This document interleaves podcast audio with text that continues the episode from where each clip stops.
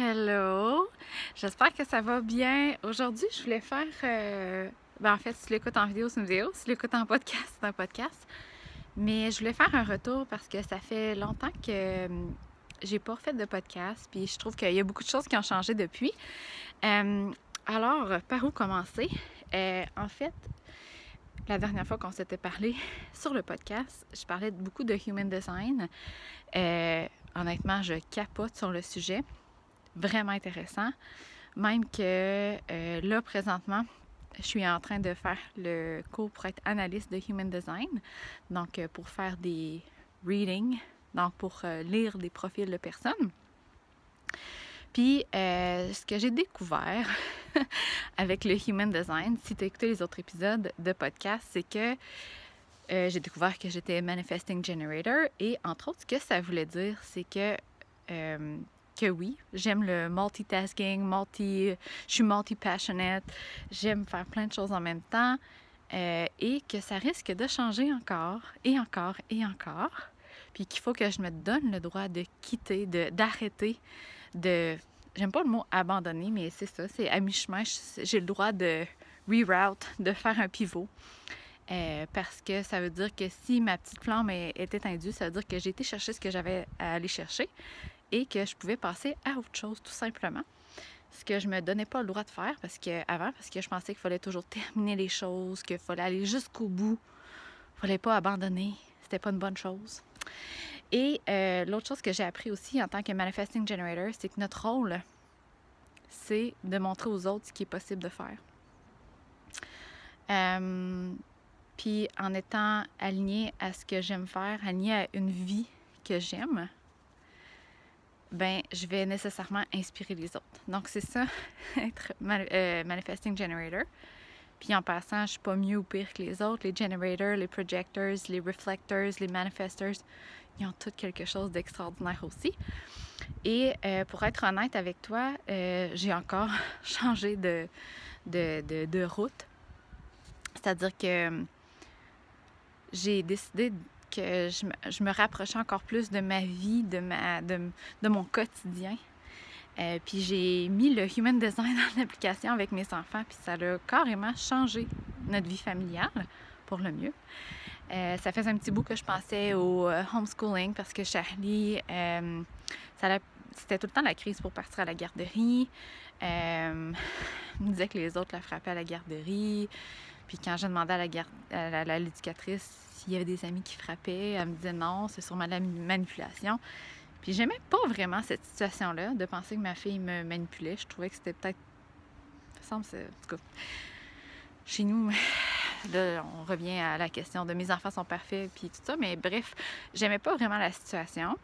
Puis euh, il y avait ça, puis aussi parce que on a, Zoé, elle est rentrée à la garderie au mois de septembre dernier, puis euh, ça n'a pas été facile. C'était vraiment un bébé bras à la garderie, puis il y avait neuf autres poupons avec elle. Ça me brise le cœur de penser que. Euh, en tout cas, bref, c'était pas nécessairement facile. Puis ça fait longtemps aussi que je pensais que le, j'emprunte la pensée que. euh, en cas, je sais pas comment dire, mais je, je veux pas dire que l'école est pas bonne puis que le système scolaire il est pas bon. Euh, tout au contraire.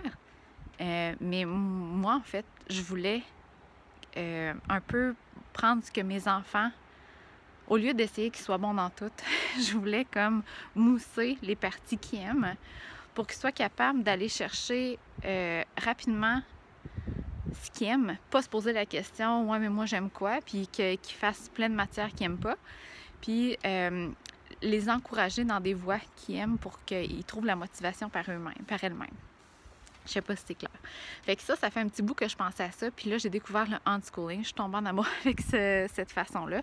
Puis, euh, by the way, je sais pas si tu sais c'est quoi le unschooling. C'est vraiment de déscolariser les enfants, de les laisser faire les apprentissages de façon autonome, puis que ça soit eux qui guident les, les, les, les, les apprentissages. Fait qu'un peu comme la DME, euh, le baby-led weaning, qu'on laisse l'enfant diriger son alimentation, ben c'est un peu la même chose avec les apprentissages, si tu veux. Puis, euh, petite note là-dessus, je sais que le unschooling, c'est illégal au Québec. Euh, puis je comprends pourquoi. C'est bien correct qu'il y ait des, tests, puis qu'il faut qu'il y ait des bilans, puis tout ça pour s'assurer que les enfants soient pas laissés à eux-mêmes puis qu'ils soient illettrés et que ça n'aille pas bien. Il faut qu'ils soient stimulés, j'en suis bien consciente. Fait que la même chose pour le minimalisme, je pense qu'il y a beaucoup d'étiquettes on peut mettre beaucoup d'étiquettes là-dessus, genre moi je suis minimaliste, toi t'es pas minimaliste, moi je fais du unschooling, mais toi tu fais pas du unschooling. Je dis que je fais du unschooling, mais c'est à notre façon. Donc c'est plus libre que d'aller à l'école, mais on va quand même faire des bilans et tout.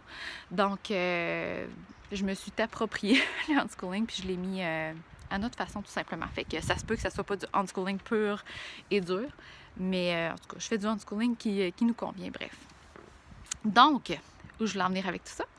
Euh, fait que c'est ça. Donc là, présentement, je suis en train de faire mon cours de Human Design parce que euh, c'est vraiment mon, mon gut feeling, mon, mes pulsions me mènent à, pousser plus loin là-dessus. Ça me fait vraiment vibrer.